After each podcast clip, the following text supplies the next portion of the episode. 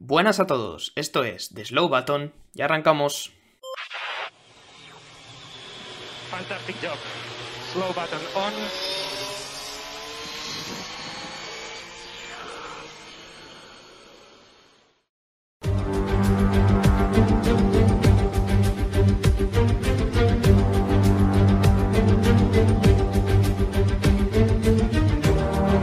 Hola, ¿qué tal? ¿Cómo estáis? Bienvenidos, bienvenidas una semana más al podcast de The Slow Button. Yo soy John Marco Gómez y una semana más es un placer estar aquí en directo, porque sí, os recuerdo, estamos en directo en Twitch haciendo ya todos nuestros podcasts. Podéis pasar los lunes por eh, twitch.tv arroba The Slow Button y podéis vernos hacer esto que estás escuchando exactamente en directo. Como cada semana, me van a acompañar Javier Morán y David Porras. Antes de presentarlos, deciros que bueno, estamos en un fin de semana extraño, ¿no? Tendríamos que estar hablando de lo que habrá- había pasado en, en Imola. No ha pasado nada en Imola porque la carrera se suspendió. Pero no os preocupéis porque tenemos contenido, tenemos un poquito de previa de Mónaco, tenemos noticias que han ido saliendo. Y sin enrollarme más, ahora ya sí, paso a presentar a mis compañeros. Buenas tardes, Javi, ¿cómo estás? Eh, después de este fin de semana de no Fórmula 1, mejor dicho. ¿no? Eh, sí, o sea, John, tú lo has dicho, muy buenas lo primero, por supuesto. Eh, la Fórmula 1 ha parado, pero nosotros no paramos. Eh, ha parado por condiciones esta vez, eh, bueno, pues que se quedan un poco fuera de, las manos de, de todos. Entonces, pues nada, es lo que, es lo que había. La seguridad eh, va por delante de, de todos estos asuntos de, carreras que tanto nos gustan y tal, pero la, seguridad es, es lo más importante, con lo cual tristes, pero sobre todo, bueno, un poco más aliviados porque la situación allí en Emilia-Romagna pues está un poco mejor poco a poco. Y sobre todo pensando ya en Mónaco, David que viene hoy totalmente uniformado de la escudería Ferrari, eh, no sé cómo ves el fin de semana en Mónaco ya para, para los chicos italianos, David. Sí, a bote pronto. Ah, es que Mónaco, ya sabes, nunca, nunca se sabe, porque Ferrari sí que es verdad que los últimos años en Mónaco eh, ha ido bien, sobre todo en 2021, que, que no tenían realmente coche para ganar, sorprendieron con esa, bueno, pole no pole al final de Leclerc, con ese problema que tuvo en el palier después de estrellarse. Eh, el año pasado también hicieron la pole, aunque la carrera, no- bueno, la carrera no fue también, sobre todo a Leclerc, Carlos Sainz sí que acabó segundo. Pero no sé, Mónaco es un, es un dilema, sobre todo porque tenemos equipos que van a introducir mejoras y equipos que no. Recordemos que las mejoras estaban em, garantizadas, digamos, esperadas para, para este Gran Premio de Imola, que era también porque era un Gran Premio bueno, especial por eso, porque tanto Ferrari como Mercedes como Aston Martin traían mejoras. Sin embargo, pues al final, con todo lo que ha pasado, los equipos evidentemente han tenido que, bueno, o las han montado o las han pospuesto. Ferrari las ha pospuesto hasta Barcelona, entonces veremos que el, el Ferrari de, de Mónaco, digamos, es el mismo Ferrari. Sin embargo, Mercedes y Aston Martin parece que continúan, pese a que sea un circuito un poco extraño igual para probar eh, el coche, porque es un circuito único en el calendario. Hablaremos largo y tendido de Mónaco a lo largo del directo de hoy, pero antes vamos a repasar un poco lo que ha sido este fin de semana, o como iba diciendo antes, lo que no ha sido. Eh, hacía bastante que no pasaba y hacía bastante que no pasaba con unas circunstancias chicos que había que cancelar un gran premio de Fórmula 1 simplemente por, bueno, simplemente, que ya es bastante, ¿no? Por la situación meteorológica, pero es que en Imola la situación, eh, David, ha sido bastante complicada, eh, no tanto ya el fin de semana, sino los días previos al fin de semana, y al final se puede considerar que están en una catástrofe eh, meteorológica, podríamos decir, ¿no? Sí, al final, o sea, realmente la, la carrera no se suspende porque, digamos, los, el circuito esté realmente muy, muy afectado, porque sí que es verdad que ya antes del fin de semana, la, digamos, la crecida del río que pasa justo al lado del autódromo Dino y Enzo Ferrari eh, en el circuito de Imola eh, ya había bajado justo, ¿no? Porque había dejado de llover y digamos que en una situación normal, igual viernes, sábado, domingo, se hubiera podido correr. Sí que es cierto que los cables y demás de la retransmisión estaba, mm, estaba todo afectado, entonces es un problema, evidentemente, para retransmitir a, al mundo. Y si no hay retransmisión, no hay carrera, porque al final en esto lo que cuenta es el dinero. Em, pero bueno, digamos que en una situación normal se podía haber eh, corrido porque el circuito no estaba afectado. El problema es que, evidentemente, toda la zona, eh, toda la zona de la Emilia-Romagna estaba afectada eh, en bastantes kilómetros a la redonda. Entonces, todos esos dispositivos de seguridad, de policías, de ambulancias que se necesitan para la organización de un gran premio, evidentemente estaban ayudando a todos los pueblos de alrededor y a todas las familias que se han quedado sin casa o que se han tenido que, que bueno, que ir eh, de momento de sus casas hasta que bajara el agua y demás eh, para encontrar un, refugio seguro. Entonces, evidentemente, toda la movilización pues, no ha sido posible y nos hemos quedado sin un gran premio de Imola, que bueno, es lo que hay, es que al final el, el deporte es el deporte, quiero decir, eh, para nosotros es muy importante porque cuando llega el fin de semana estamos deseando pero cuando pasan cosas de estas, pues evidentemente pasa un segundo plano y pues nada, si no hay mola en el calendario, eh, nos quedamos sin un gran premio, pero, pero es lo que hay y había que hacer, había que hacer, yo creo que se ha hecho lo correcto. Eh, hemos visto a la Fórmula 1 volcada, Javi, con, con la cuestión. Eh, la propia Fórmula 1 ha donado un millón de euros para la región. Creo que el equipo Ferrari de manera eh, personal también. Y hemos visto a Yuki Sonoda, no sé si ha habido algún piloto más, pero a Yuki Sonoda se le pudo ver ahí pala en mano para, bueno, para ayudar a sacar barro ¿no? de, los garajes y las casas de, la ciudad. al final, yo creo que estarás de acuerdo, ¿no, Javi? Que, que como dice David, la decisión correcta era que, que no se corriera en Imola. Lo único que a mí me da un poco de lástima es que no se va a poder correr en Imola eh, ya en toda la temporada, ¿no? Que sí que eh, tal vez se valoraba en un primer momento que, si había ese hueco en el parón veraniego para que Imola pues, pudiera tener el evento, porque al final a nivel económico sí que es bastante importante para la región, pero al final parece que confirmó el presidente que, no, que nos vamos a quedar sin Imola en ya lo que queda de 2023. Eh, pues sí, John, la verdad, eh, lamentablemente sí, pero bueno, en ese sentido no, es que no hay debate, o sea, sobre si se tendría que haber corrido o no corrido, está claro. La seguridad es lo primero, como he dicho anteriormente, con lo cual, pues, pues es lo que tocaba, es lo que procede básicamente. Eh, pena, da pena evidentemente porque es verdad que se hablaba de la opción de que en el parón veraniego este que comentabas tú, John, bueno, pues pudieran reintroducir este Gran Premio de Imola, que supuestamente ahora a niveles legales eh, pone que está pospuesto, pero realmente todo el mundo que sepa un mínimo de Fórmula 1 sabe que es muy complicado, eh, que los eh, calendarios están muy apretados y que las cosas ya están pactadas y firmadas con muchísimo tiempo de antelación, con lo cual lo más probable es efectivamente que nos quedemos sin, sin Gran Premio ha habido una pequeña compensación por parte de la Fórmula 1 para con Imola y es que el contrato que tenían, eh, digamos, con el circuito de X años se ha extendido por un año más, porque técnicamente este año, pues al no haber Gran Premio, eh, digamos que sería un año perdido, por lo tanto Imola estará un año más en el calendario de lo que estaba inicialmente supuesto. No vamos a darle muchas más vueltas a la cuestión de Imola porque al fin y al cabo ya es pasado y ya, como decía al principio del episodio, estamos centrados en lo que va a ocurrir este fin de semana viajamos al Gran Premio de Mónaco, viajamos a Monte Carlo. Un gran premio que siempre es especial, independientemente de las críticas o no que reciba. Eh, David, creo que estarás de acuerdo conmigo en que Mónaco es una de esas citas eh, absolutamente imperdibles. Aunque también es verdad que cada vez yo creo que tiene más detractores entre el aficionado de, Fórmula 1, ¿no? Sí, a ver, hemos hablado largo y tendido aquí de, Mónaco, ya hicimos el tema de la tier lista de circuito donde, bueno, expusimos nuestra opinión.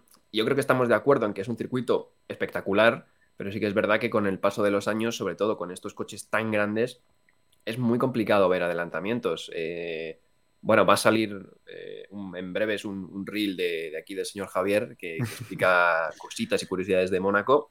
Eh, y justamente sale lo que se me ha venido a la cabeza. 2018, Daniel Ricciardo se queda sin la parte eléctrica del motor, se queda sin 160 caballos de potencia, que son alrededor de unos dos segundos, ¿no, Javi? Más o menos. Sí, efectivamente y, no le consiguen pasar. Quiero decir, esto es una barbaridad. En cualquier otro circuito del calendario, por muy difícil que sea adelantar, sea Hungría, sea Zandvoort, sea cualquier otro que se te venga a la cabeza difícil de adelantar, incluso Singapur, em, yo creo que te pasan. Y, en Mónaco, pues es complicado, ¿no? Lo que pasa que se avecina lluvia. Y el año pasado sí que es cierto que tuvimos una carrera bastante buena porque había, porque había lluvia. Entonces, a ver, eh, el sábado de Mónaco sigue siendo el mejor sábado del, del campeonato, básicamente, del calendario. El sábado de Mónaco es, es brutal.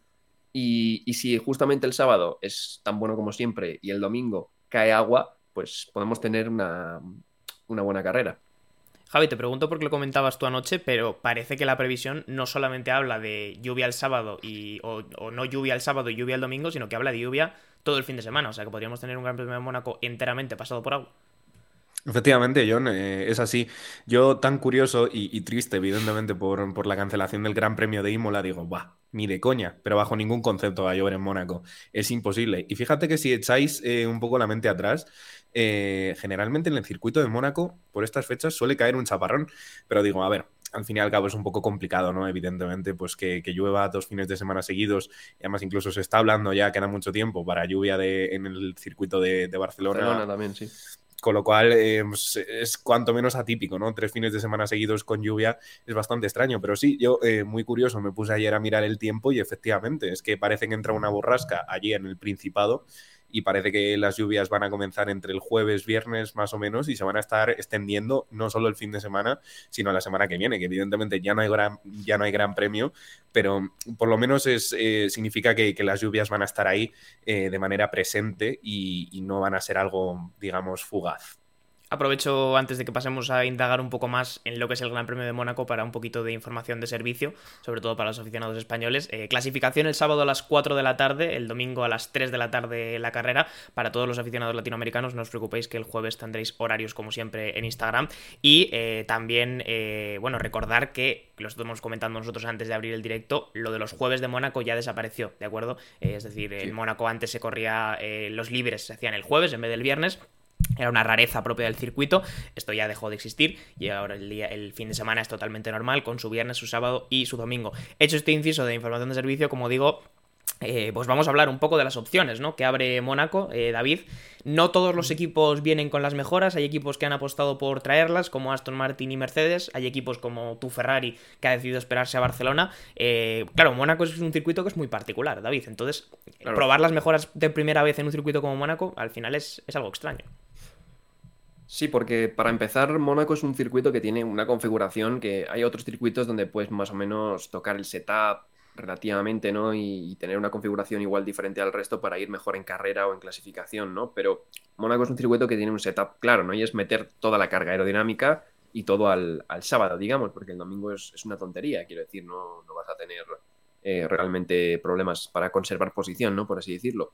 Em, tienes que ganarlo todo el sábado sumamos a que, eh, bueno, los, la degradación en Mónaco suele ser muy, muy baja siempre. Si ya estamos viendo eh, todos estos problemas con, los Pirelli en circuitos más, más agresivos, digamos, en Mónaco que nunca hay degradación, eh, el duro va a durar toda la carrera. Entonces, básicamente toda la, toda la carga y todo al, todo al sábado. Entonces es un fin de semana extraño, yo creo, para probar mejoras, sobre todo en el caso de Mercedes, porque bueno, en el caso de Aston Martin el coche funciona, tienen un, digamos, un, ya un, modelo establecido de coche que funciona y ellos pues meten mejoras, ¿no? Y, bueno, las mejoras pues las puedes ir probando y demás, pero digamos que el coche ya funciona, pero es que Mercedes con ese cambio de mentalidad que no sabemos realmente qué mejoras van a hacer, se hablaba a principio de año de que, incluso le van a meter pontones, o ahí parece ser que Toto Wolff dijo que nada, que no, tiene nada que ver, pero digamos que si la filosofía del Mercedes eh, quieren cambiarla, pues igual es un circuito extraño para, para meterlo. Yo creo que es por eso por lo que Ferrari ha optado por meterlo en Barcelona, que además es circuito típico de test, donde igual puedes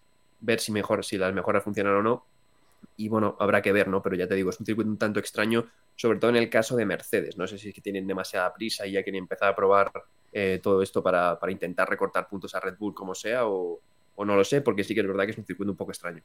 Hombre, a mí me cuadra lo que dice David, ¿eh? Quiero decir, me cuadra que, que Mercedes, que Mercedes tenga prisa por poner el, eh, digamos, este coche B o esta spec B eh, del Mercedes W14 en pista lo antes posible. Eh, no sé si tanto como para no esperarse a Barcelona, Javi, que como dice David es un circuito más de test en el que tal vez los datos son más fiables, pero me parece lógico que Mercedes tenga prisa si quieren hacer un cambio importante en su coche, meterlo cuanto antes y, y empezar a mejorarlo cuanto antes, ¿no? Claro, eh, todo esto es un poco complicado de explicar. Eh, David tiene mucha razón al decir que quizá lo suyo sería poderse esperar a, Barcelona, más que nada porque los circuitos que hay en pretemporada, es decir, hasta ahora, o por lo menos los más recientes, han sido Bahrein y, y Montmelón, no es casualidad que sean estos circuitos, es básicamente porque son circuitos que reúnen cualidades un poco mixtas, ¿no? Es decir, eh, curva lenta, curva media y curva rápida. Entonces, Mónaco, como bien ha dicho David, es un circuito muy peculiar entonces, lo que te puede ir bien en Mónaco es posible que en otro circuito, incluso en el resto del calendario, deje de funcionarte.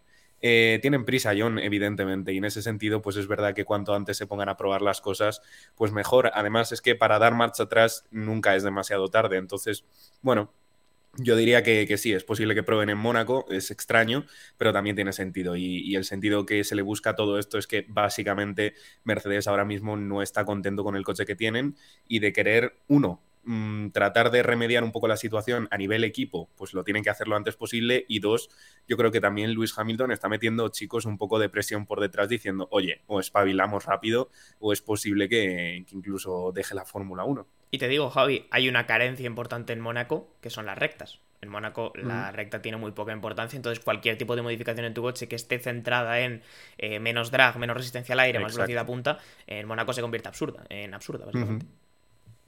Sí, por eso yo decía que, Aston Martin igual eh, le da un poco igual, ¿no? Y quiere meter las mejoras cuanto antes porque ellos dicen, vamos a meter mejoras, ¿no? Y, realmente en Mónaco igual eh, ellos saben que van a ir fuerte porque van a meter toda la carga aerodinámica y no les va a perjudicar nada el tema de las rectas. Entonces yo creo que ellos van a meter un paquete y van a decir, bueno, esto ya, estas mejoras las establecemos, las podemos probar pero nosotros, como nuestra filosofía de coches, yo creo que se encaja con el trazado de Mónaco y con, con la carga aerodinámica, tener mucha carga aerodinámica poca recta, yo creo que por eso Aston Martin sí que realmente dice, metemos mejoras, hablan de que meter el, paquete, digamos, gordo para Canadá, eh, pero yo creo que van a meter las mejoras por eso, porque ellos sí que están cómodos y realmente la filosofía de ellos es continuada, no es como Mercedes que han hecho, digamos, un cambio drástico. Entonces yo creo que por eso si Aston Martin está cómodo, va a meter mejoras y a ver si sale una, una buena carrera, porque yo creo que sí se sienten eh, que pueden hacer cosas en, en este circuito. Exacto, vamos, John. Vamos a abrir esto, un poco la caja, comenta... la caja, del hype a partir de este momento, chicos, porque ya David la acaba de abrir. Entonces, ya a partir de Ese aquí, es el tema. pánico generalizado con la 33. es, es, precisamente lo que te iba a comentar, que es que tiene todo el sentido Aston Martin que se la jueguen. Que ni siquiera es jugársela, quien se, le, se la está jugando realmente es Mercedes, ¿no? Porque para Mercedes realmente esto es como quien se planta el primer día en los test de pretemporada. No sabes exactamente cómo va a funcionar, sabes cuáles son los datos del simulador, pero luego eh, del simulador a la realidad hay un trecho bastante importante. Entonces, Aston Martin, yo creo que su mejora. Eh, del año pasado a este está más que corroborado. Es un coche que funciona de momento eh, más o menos en todo tipo de escenarios. Es verdad que cuanto menor sea la recta, cuanta, cuantas menos, eh, menos metros haya de, de, zona de DRS, pues todos son puntos a favor del Aston Martin. Con lo cual, pues como decía David, John, y como dices tú, eh, pues se queda inaugurada un poco esta, esta caja del mm. hype, este tren del hype. Así que, bueno, si queréis, pues nos ponemos a hablar de, de las posibilidades reales, porque chicos, yo honestamente creo que, que hay motivos para estar optimista, ¿no? Hay varios factores, como dice Javi, ¿no? Quiero decir, tenemos un punto número uno, un circuito donde los grandes puntos fuertes del Red Bull pueden estar un poco más apagados, yo creo, David, ¿no? El Red Bull sí. es absolutamente dominador en la recta, tiene un DRS que está explotado al máximo nivel que permite el reglamento actual. Mónaco eso no te lo va a premiar mucho porque, como decimos, las rectas son pocas, las zonas de DRS son cortas. Y Aston Martin desde el principio de temporada sí que hemos visto que es un coche que en curva lenta, en tracción, eh, se mueve bien. Entonces yo creo que esas son dos, dos cartas que van totalmente en la dirección de, del equipo de Alonso, ¿no? Sí, mira, justo lo que iba a decir yo eh, es lo que acaba de comentar Andrés, en, que además nos ha empezado a seguir eh, al principio del directo, que sí creo que el punto débil de Aston Martin eh, puede ser la clasificación y era justo lo que iba a comentar. Lo único que, que, me puede patinar del Aston Martin es que eh, la clasificación siempre ha estado un pasito por detrás, es decir, en la clasificación igual ha estado muy parejo con Mercedes o un poquito por detrás y, o un poquito por detrás de Ferrari y luego en la, carrera ha ido mejor. El problema es que aquí no, aunque en la carrera vayas mejor, como no hayas un, como no haga un undercut eh, o algo que tienes que ser muy preciso además en Mónaco, es muy complicado. Entonces, es lo único que me, que me chirría porque lo demás es cierto, el Red Bull es verdad que seguramente vaya muy bien también aquí porque el Red Bull no es solo recta, es un, es un completo de, de, coche, tiene, tiene muchas cualidades, pero sí que es verdad que si le quitas lo de las rectas, pues oye, puede estar un poquito más, más cerca, sobre todo viendo que el Aston Martin no está lejos del Red Bull en, curva media lenta, donde en, en, por ejemplo, iba, iba mejor que el, que el Red Bull. Entonces, eh, ¿el Aston Martin puede ir bien? Sí, yo creo que va a ir muy bien. La clasificación, pues ahí puede ser el, dilema. Lo que pasa que, claro, volvemos a lo de la lluvia. Eh, te plantes una clasificación con intermedios o con extremos y, y, quién sabe, porque no hemos probado los neumáticos de lluvia en esta temporada, eh, no sabemos cómo los van a calentar, porque uno de los problemas de Aston Martin es que calienta un pelín más lento que, que sus rivales, por eso la clasificación le suele costar más. Pero los neumáticos de lluvia son, son otro mundo nuevo, o sea, son, son, muy diferentes. Los extremos encima son nuevos de, de Pirelli, son estos que, que, no necesitas mantas para calentarlos, que se van a introducir en Imola, pero no se han introducido evidentemente por motivos obvios. Así que ya entramos en otra dimensión, entramos ya en, en terreno desconocido si hay clasificación a, a, a lluvia. Y, y, bueno, ya la carrera pues es otra, otra historia. No, claro, David, porque de, la, la, lluvia abre puertas en la clasificación, pero yo creo que la lluvia, y sobre todo, eh, creo que Javi está de acuerdo conmigo, no la lluvia, sino un escenario cambiante en la carrera como el que vimos el año pasado, una pista que empieza seca y se va mojando, una pista que empieza mm. mojada y se va secando, yo creo que sí que puede abrir un poco más eh, la caja del caos, ¿no? Es decir, que haya más eh, cuando entro, cuando hago el cambio de neumáticos y cuando la estrategia eh, puede jugar malas pasadas, ¿no?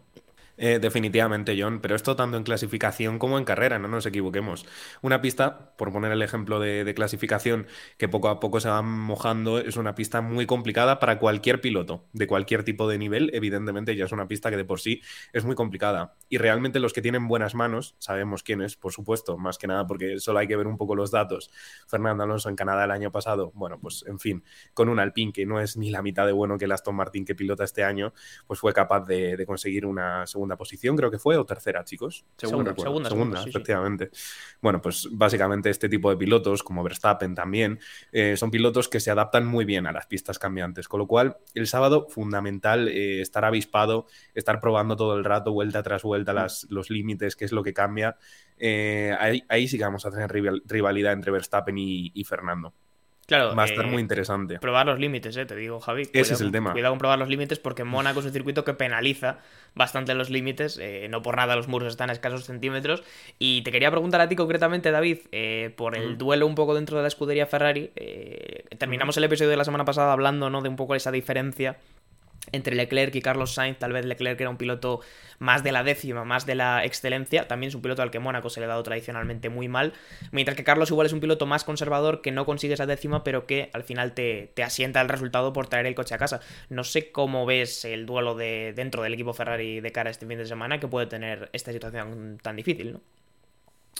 Claro, a ver, eh, Leclerc es muy rápido en clasificación, eso lo sabemos todos. Y, y yo creo que Leclerc, incluso si el, si el Ferrari sigue más o menos con su filosofía de vamos bien en clasificación y luego en carrera nos desinflamos, este fin de semana puede ir bien, porque la carrera va a ser menos importante y, la clasificación va a ser lo, gordo, digamos. Entonces, yo creo que Leclerc incluso puede estar en la pelea por, la pole este fin de semana. O sea, Ferrari, digo, en la pelea por la pole. O sea que Leclerc siempre suele sacar ese, ese puntito, yo creo, especial, sobre todo en clasificación. En carrera ya Carlos yo creo que se, le iguala bastante.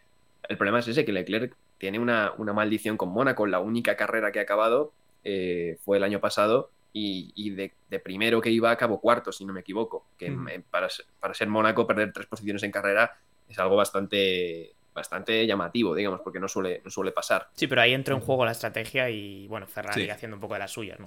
sí, pero es que el año pasado llovió. Claro, por eso te digo que, fue una carrera cambiante y fue una carrera que al final se abrieron más huecos de lo normal porque, pues eso, la situación cambiante de la pista es lo que te abre, te abre esos dilemas. Claro, sí, sin embargo, Carlos no creo, igual esa décima extra en clasificación, eh, yo creo que Leclerc es favorito en clasificación. Sin embargo, Carlos no, no, le veo tan lejos. De hecho, los últimos dos años, donde Leclerc hizo un año la pole, que al final no pudo salir, y el año pasado, Carlos estuvo eh, bastante cerca de, Leclerc. Eh, entonces, bueno, creo que Carlos puede estar ahí. Lo que pasa es que si me das un favorito eh, para Mónaco, te digo Leclerc, sobre todo porque lo más importante es la clasificación y sabemos que el Monegasco ahí pues tiene un punto especial. Veremos a ver si la carrera pues se le da tradicionalmente mejor de lo que se le ha dado al Monegasco. Bueno, pues Javi, no sé si quieres añadir algo más, pero vamos, el tren del hype está montado con Ferrari, está montado sobre todo con Aston Martin y la 33, un circuito que puede favorecer un poco más a Aston Martin de lo que ya favorece de por sí el coche que tienen a Red Bull y también una situación cambiante en la que yo creo que pilotos de alto talento, no solo Alonso, como tú comentabas, sino Verstappen, Hamilton, los que tienen yo creo que más manos, eh, pueden marcar las diferencias. ¿no? Esas son realmente las carreras bonitas en las que ves eh, cómo las manos siguen importando en la Fórmula 1, ¿no? Pues sí, más que nada porque hoy día yo creo que está más que claro, ¿no? Eh, es 80% coche, 10% suerte y 10% un poco pues, las manos. Es triste que, todo esto termine viéndose reducido a tener un, 10%, o sea, que el, nivel de, pilotaje que tengas simplemente represente un 10%, pero bueno, es, es lo que hay. Em, gracias a, este tipo de circunstancias como la lluvia, eh, eh, pista cambiante, eh, Mónaco, además, que es un escenario ya de por sí muy complicado, pues yo creo que efectivamente, John, vamos a tener una carrera extraordinaria. Por cierto, pequeño apunte, casi también información de servicio, pero por comentarlo con vosotros, chicos, este año va a ser la primera vez que la Fórmula 1 como organización mm, retransmite el Gran Premio de Mónaco, es decir, Televisión Monte Carlo ha perdido eh, los derechos, así que no sé si vosotros erais de los que erais muy críticos con la realización del Gran Premio de Mónaco. A mí es algo que la verdad que nunca me ha como llamado muchísimo la atención, pero sí que había mucha gente que, se quejaba mucho, David, de que, bueno, no eran los mejores eligiendo tal vez los momentos de acción eh, que pinchar. Bueno, está el, meme este de 2021, ¿no? De Stroll. Correcto. están poniendo en, una, en medio de una lucha, eh, van y ponen una, repetición de Stroll saltándose la, la, chica, de la piscina. Eh, sí, a ver, la verdad que había mucha gente crítica a ver, yo creo que cuando estás ahí en medio de la tal te tienes que fijar, o sea, no creo que sea algo súper obvio como para, mm, para decir, uy, esto es un desastre, pero sí que igual si estás en temas de comunicación o estás acostumbrado a las retransmisiones y te fijas, sí que igual algunas cosas te podían patinar, entonces, bueno, eh, entiendo que, bueno, también te digo, la FOMA a veces en una lucha Sí, por el podio te está hablar, poniendo es verdad. un One Yuzu versus un Oda 15-16, ¿sabes? Sí. O sea, quiero decir, Es muchas veces nos ha hecho eso también la, la realización de la sí. Entonces, bueno, yo creo que, que tampoco está para, para hablar demasiado, pero sí, que la verdad que se me viene a la cabeza lo del meme de Stroll. sobre Sí, todo, no, no, era, era lo que se venía más a la cabeza y que ha sido sobre todo paralelo. un poco un elemento de presión, ¿eh? De, mm, porque Sí. claro, con la llegada de nuevos circuitos, el- la, la permanencia de Mónaco en el calendario ha peligrado y creo que todos somos conscientes y para renovar el contrato parece ser que una de las cláusulas que interpuso la Fórmula 1 era que a partir de ahora ya el Gran Premio de Mónaco también eh, se tra- retransmitiera por medio de la FOM, que era el único que quedaba, ¿no? Porque en su momento todos los grandes premios los retransmitían eh, las televisiones locales, pero bueno, para unificar un poco la calidad, pues eso ya ha quedado para la historia. Mónaco era el último y ya tampoco está. Hemos hablado de Mónaco largo y tendido, chicos, y creo que es un buen momento para hablar un poco más de noticias variadas que han ido ocupando esta última semana de Fórmula 1. Y vamos a empezar hablando de Nick de Vries, eh, el piloto neerlandés. Tiene una situación complicada, no ha tenido un inicio nada bueno en Alfa Tauri y hace un par de semanas ya comentamos que, bueno, pues había rumores de que podía salir de manera precipitada de, de Alfa Tauri, de si se le había dado suficiente tiempo para demostrar eh, su nivel. Helmut Marco, el amigo de los niños, como le gusta llamarlo a David, pues ya dejó su perlita habitual y le dio casi un ultimátum. Eh, después se confirmó que parece ser que Ricciardo no es una opción tan sólida como para sacar a Nick de Vries del asiento, que la opción más realista sería la de Liam Lawson. Eh, había hablado Juan Pablo Montoya del piloto neerlandés y dice que no se le ha dado suficiente tiempo para demostrar cuál es su nivel. No sé si estáis de acuerdo eh, con él, Javi. Yo creo que yo soy de la opinión de que Nick de Vries necesita por lo menos, no sé, media temporada. Yo sé que la máquina de Red Bull funciona muy deprisa, pero hay que darle algo más de tiempo a, a de Vries, ¿no? Sí, objetivamente es muy poco tiempo.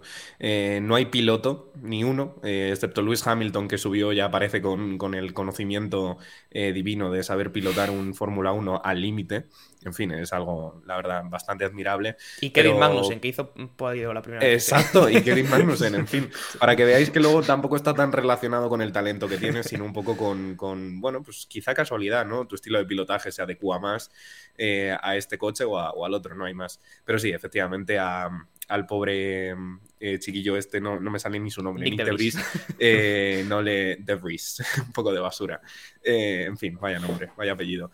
No le han dado el, el- el tiempo suficiente, básicamente. Es verdad que Red Bull, la máquina, la factoría, como dices tú, John, va súper acelerada, súper. Lo que quieren es sacar diamante en bruto y, después de ese otro diamante en bruto, pero yo creo que se tienen que dar cuenta de que, que no es lo típico, ¿no? Encontrarse a, a un Vettel, a un Verstappen que tan rápido triunfan no es lo típico y por lo menos necesita completar esta temporada y ya veremos, y ya veremos, pero de momento es muy pronto. Además, el año pasado son cosas evidentemente aparte, ¿no? Pero el año pasado ya pudo demostrar que, oye, que mal piloto no es, evidentemente. Entonces, quizá, oye, pararse a pensar un poco y decir, eh, bueno, le, pues le puede estar costando acostumbrarse a, a este coche, que además que el Alfa Taurino es un coche, estoy seguro de que no es el mejor, por supuesto que no es el mejor. Es verdad que esta, es un Oda como compañero, entonces no sabes cuánto puede empujar su Oda el coche al límite, igual es un manco, pero es verdad que el Alfa Taurino es el mejor coche y para empezar dentro de la Fórmula 1, pues evidentemente es complicado, hay que,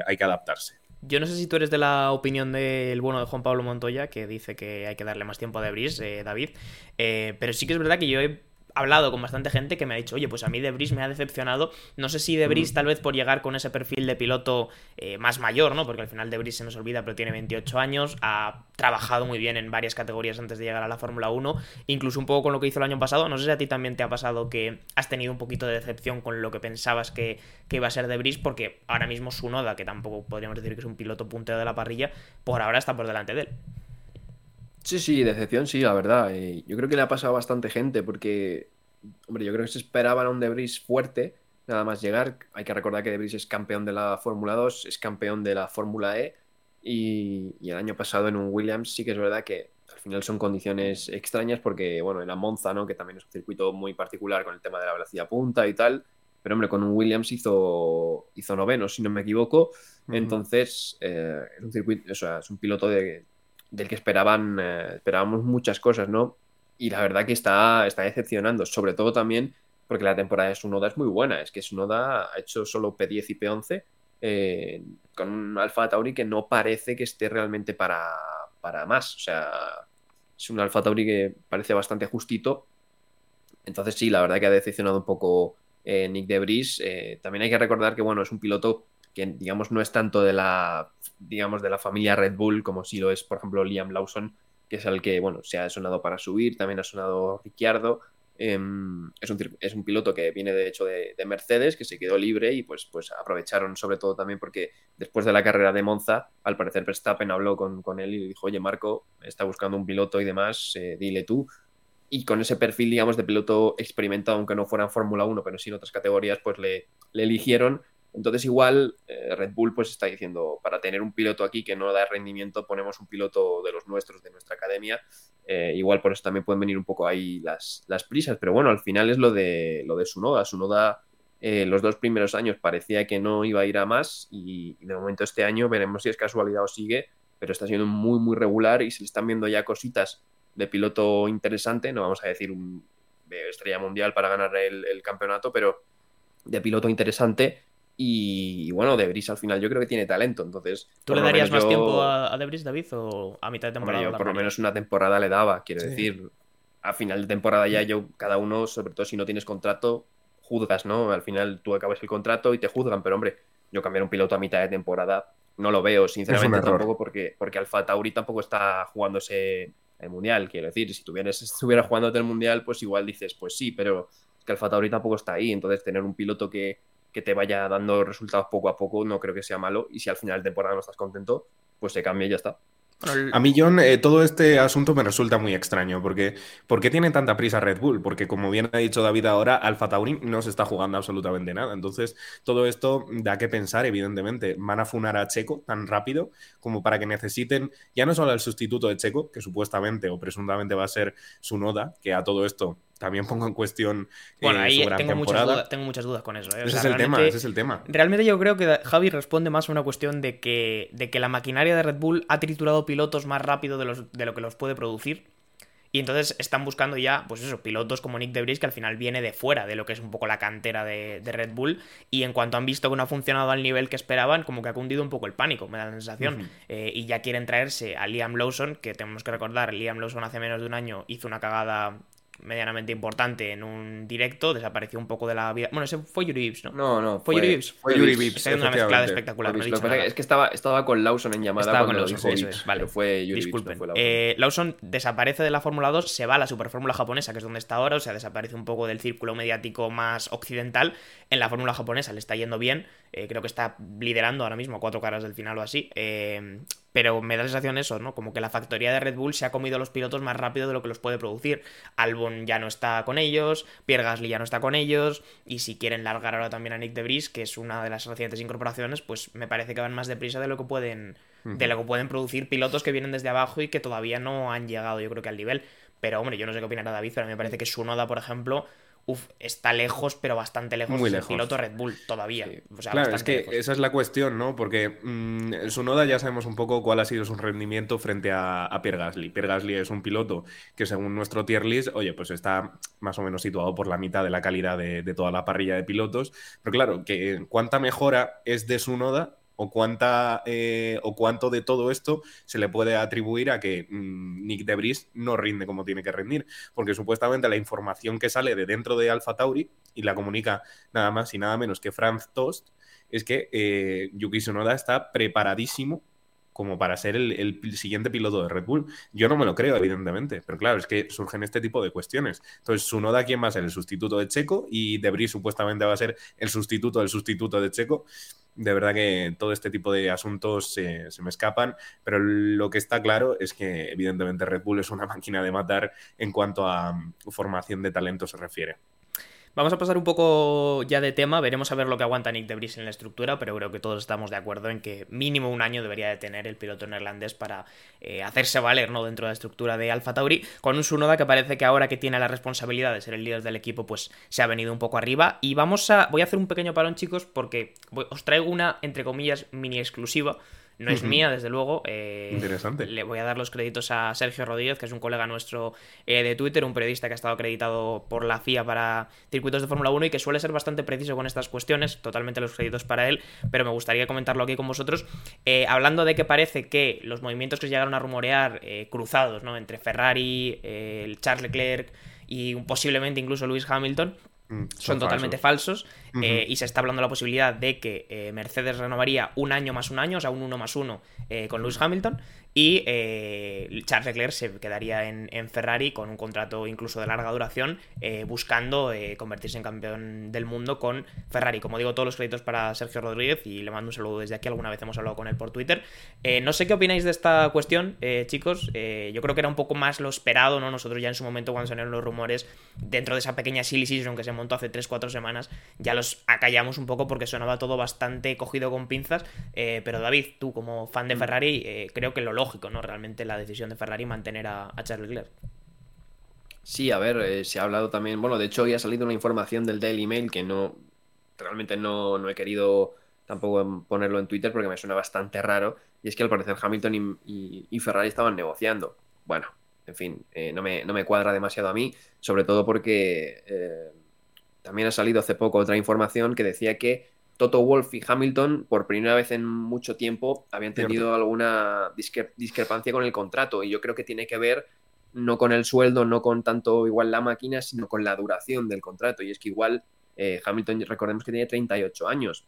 Y bueno, tienes a Fernando Alonso aquí con 41, 42, que sigue y quiere seguir en la Fórmula 1, pero hay que recordar que ya, bueno, ciertos equipos cuando llegan unas edades se quieren blindar, quiere decir, quieren, un piloto que aunque ahora mismo esté a un rendimiento muy bueno, al final el cuerpo de cada uno y la mente es, cada una y, al final cuando llegas a estas edades al máximo nivel, tienes el caso de Alonso, pero también tienes otros casos donde se va en picado eh, la mentalidad, se va en picado el físico y, no puedes, digamos, eh, más que, bueno, al final el ciclo de la vida, ¿no? Entonces yo creo que Mercedes igual busca ya ir renovando a Hamilton año a año hasta que Hamilton decida irse entonces, a mí que Ferrari quiera buscar a un piloto con, mucha edad, teniendo a Leclerc y teniendo a Carlos Sainz, que son dos jóvenes pilotos que tienen muchos años por delante en Fórmula 1, a mí me cuadra más que, quieran renovar a Leclerc, sobre todo con, esa bueno, mística ¿no? que tiene Leclerc de ser el, próximo campeón de, de, Ferrari, que ya veremos si lo consigue o no, pero por lo menos ahí está y es muy querido entre los tifosi. Entonces a mí me cuadra que tanto Ferrari siga con Leclerc como que Mercedes siga con Hamilton, que hay que recordar que Hamilton solo ha usado motor Mercedes a lo largo de su vida.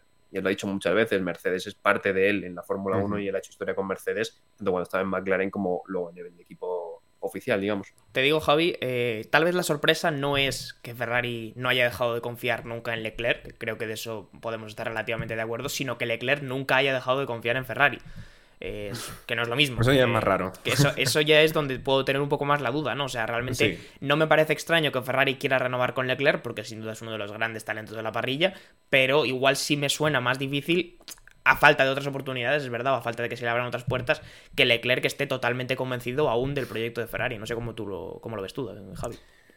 Eh, a ver, o sea, yo evidentemente no veo a Hamilton retirándose en Ferrari eh, por varias cuestiones ya mencionadas, no voy a repetirme, pero es verdad que tampoco veo a Leclerc para nada, uno, ni siendo campeón en Ferrari, dos, ni confiando lo suficiente como para tener un contrato de larga duración con Ferrari. Entonces, bueno, yo creo que ahora mismo las cosas que se han soltado son un poco para que para que todo siga en calma, ¿no? Porque hemos tenido ya eh, una Silly Season 2.0 cuando ni siquiera tendría que, estar sucediendo porque la Silly Season de toda la vida es en el parón veraniego. Entonces, pues yo creo que es un poco por, por no sobrecargar a los fans de la Fórmula 1, a todos los internos de la Fórmula 1, porque la cosa se está, la verdad, yendo de madre.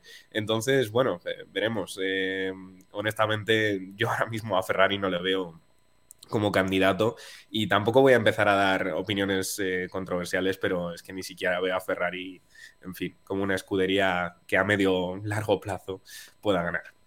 Eh, pues chicos, eh, esto no tiene nada que ver, pero veo oportuno parar.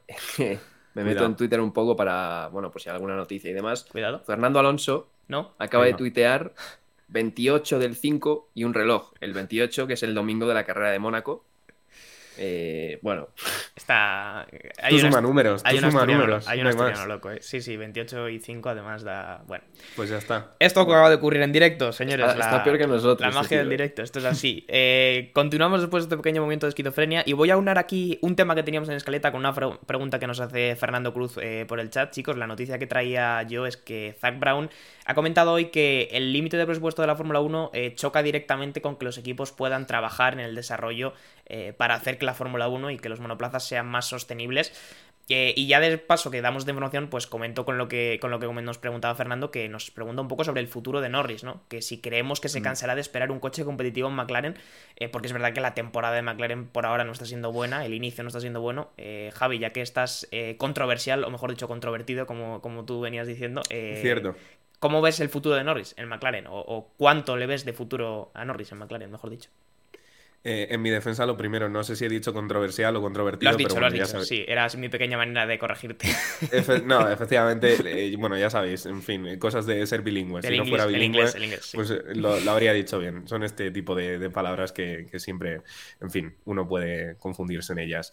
Eh, sobre Norris, creo que en realidad se encuentra en una situación mucho más parecida eh, a la de Leclerc, de la que todo el mundo se cree, salvando las distancias, pero bueno, oye, al final son dos escuderías que supuestamente son históricas, eh, ambas, eh, bueno, son muy galardonadas, han sido muy galardonadas a, la- a lo largo de la historia, entonces, pues bueno, supuestamente medios tienen, eh, pero de verdad, honestamente, tú te paras a pensar un poco y a recordar, a atinar números y todo esto de lo que han sido probablemente las últimas 10, 15 temporadas y ambos, ambas escuderías, la verdad que eh, se quedan un poquito lejos de, de otras más punteras que han incluso brotado eh, más de la nada, como podría ser Red Bull y Mercedes. Entonces, en fin, es, es complicado de decir, ¿no? Eh, hay muchos pilotos que se van a retirar porque Bottas va a dejar de estar y cuando deje de estar probablemente Alfa Romeo ya no sea Alfa Romeo, quizás sea Audi. Eh, en fin, hay cosas que van a cambiar un montón de aquí a, poquitos años, cuatro años. En, en 2026 lo vamos a tener ya mm, enfrente de nuestras narices para poder ver cómo se va a dibujar el futuro de la Fórmula 1. Pero de momento, pues evidentemente no, no veo ni a Norris ni a Leclerc ganando con, con estos equipos, eh, salvo que efectivamente pues haya un cambio sustancial y de momento hasta 2026, como ya digo, parece poco probable. Te voy a preguntar a ti, David, y te voy a pedir que seas breve porque en el directo se nos está llenando de cosas que están saliendo y acabo de ver una cosita de Williams que me interesa. Pero te Madre pregunto mía. a ti también, eh, David, eh, ¿cómo ves el futuro de Norris y cómo ves también un poco el futuro de McLaren, ¿no? Que después de tantos años en eh, con la flecha para arriba, digamos, este año se ha topado un poco con un, con un bajón. Sí, es extraño lo de McLaren en los últimos dos años. El primero, pues, no interpretar bien un reglamento, pero ya el segundo es raro empezar tan, tan mal. em, y, por ejemplo, me llama la atención porque McLaren ha, entrado ¿no? en otras competiciones, ha entrado en la Fórmula E, eh, en la IndyCar entró hace, hace unos años, este año además está dando bastante buenos resultados en, la IndyCar, entonces eh, llama la atención ¿no? de que está como expandiéndose, sin embargo, no tiene ese nivel ¿no? Eh, igual económico para competir con, con otras escuderías y parece que no, parece que en Fórmula 1 han llegado a un punto de, de zona media tabla y estancarse ahí, ¿no? De no poder entrar entre los, entre los grandes, porque en 2021 parecía que podían in- incluso meterse ahí en ese, en ese grupo medio, sin embargo Ferrari que empezó detrás acabó delante y ya te digo, la nueva reglamentación han, ido mal, entonces al final Norris yo creo que va a depender de, de dónde esté McLaren in- incluso antes de, bueno, del cambio de reglamento.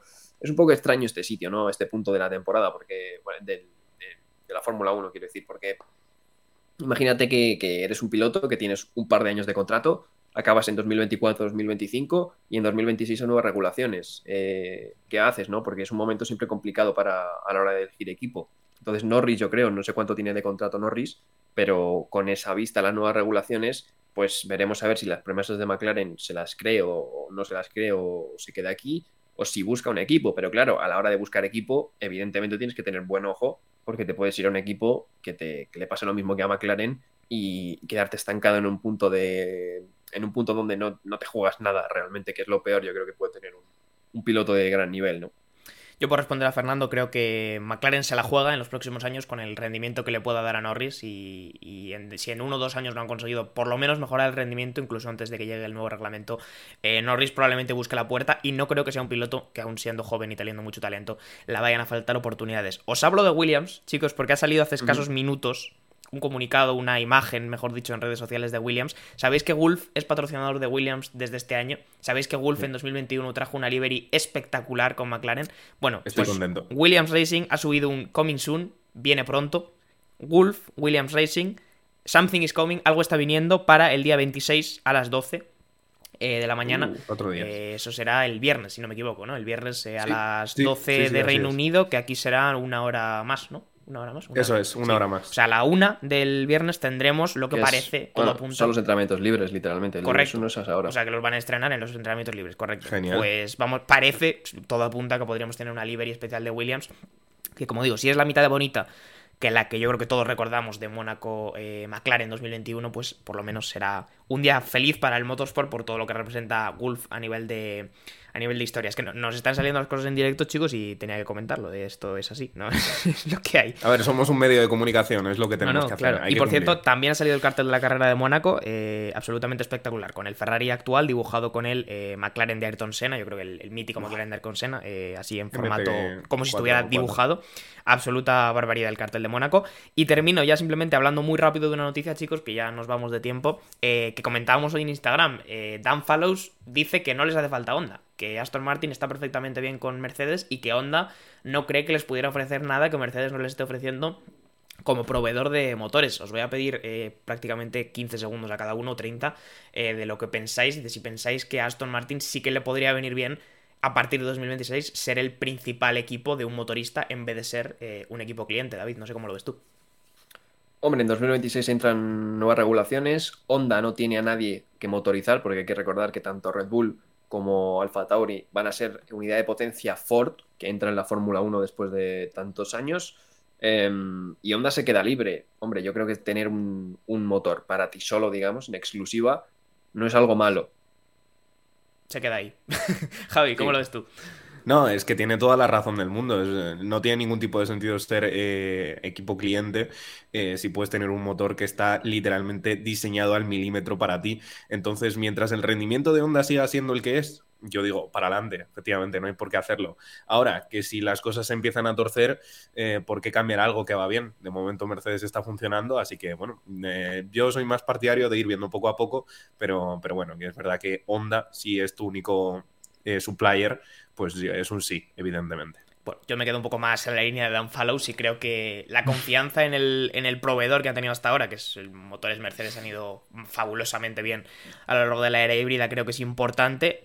Y creo que también es cierto que, que es probable que Honda en el corto plazo no les pueda dar nada que Mercedes no les esté dando. Pero oye, si le puede dar algo más, pues creo que todos estaremos de acuerdo en que será un buen cambio. Terminamos el episodio haciendo una mención especial para don Alejandro Palou Montalvo, chicos, eh, que ayer se llevó la pole en las 500 millas de Indianápolis con ese Fast Six. Eh, 234 millas con un pico grande, David. Eh, eso es muchísima Sí. velocidad para los que solo entendemos kilómetros, ¿no?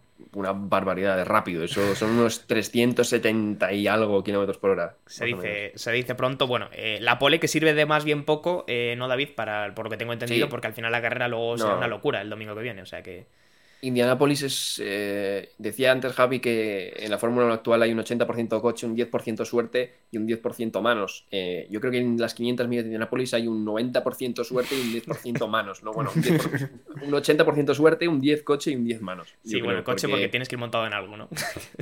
Sí, no, pero evidentemente hay coches mejores unos que otros Sí, un poco eh, sí. que generan más velocidad punta. Pero, pero sí, es que salir primero en las 500 millas de Indianápolis no te asegura prácticamente nada porque vas a ir todo el rato eh, a rebufo de alguien. De hecho, el primero muchas veces se deja adelantar para conservar gasolina, porque al final lo importante aquí en las 500 millas de Indianápolis es conservar gasolina, eh, tener una buena estrategia de paradas y eh, tener también suerte, evidentemente, pues con los, con los pace car y todas las banderas amarillas, que aquí no hay una bandera amarilla y se levanta. Aquí la bandera amarilla ya es coche de seguridad, digamos, es safety car, no se denomina safety car, pero para que lo entendamos es como el safety car y sale ya el coche de seguridad, entonces eh, depende ¿no? de, de, de, eso también, la carga de gasolina, las paradas, etcétera, etcétera. O sea que no te asegura nada, pero bueno, eh, estar primero significa que, que, va rápido Palou, que tiene coche y evidentemente pues que está en la mejor ser primero que ser el, el 13. Será el Aunque, domingo sí. por la noche, ¿no? Caerá aquí en España, David.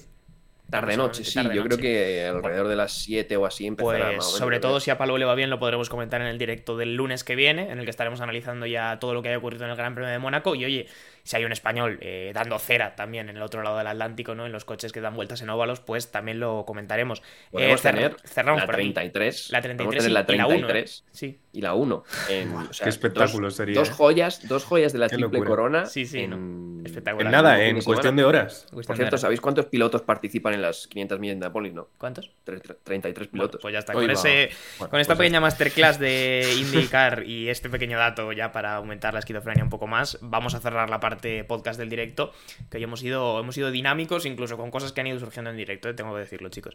Así que nada, eh, os despido a vosotros hasta la semana que viene. Muchas gracias, Javi, por estar aquí. Confianza plena en la 33, ¿no?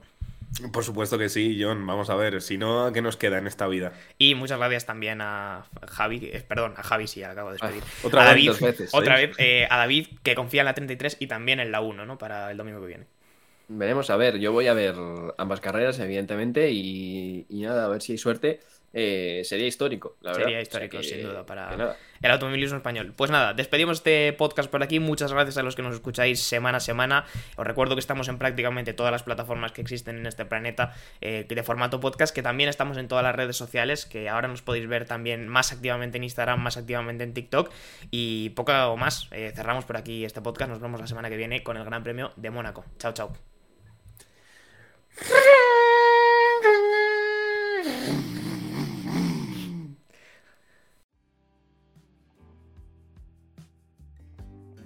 Muchas gracias por escuchar este podcast de The Slow Button. Puedes seguirnos en Spotify para no perderte ningún episodio y también en nuestras redes sociales para enterarte de todas las novedades. Hasta la próxima.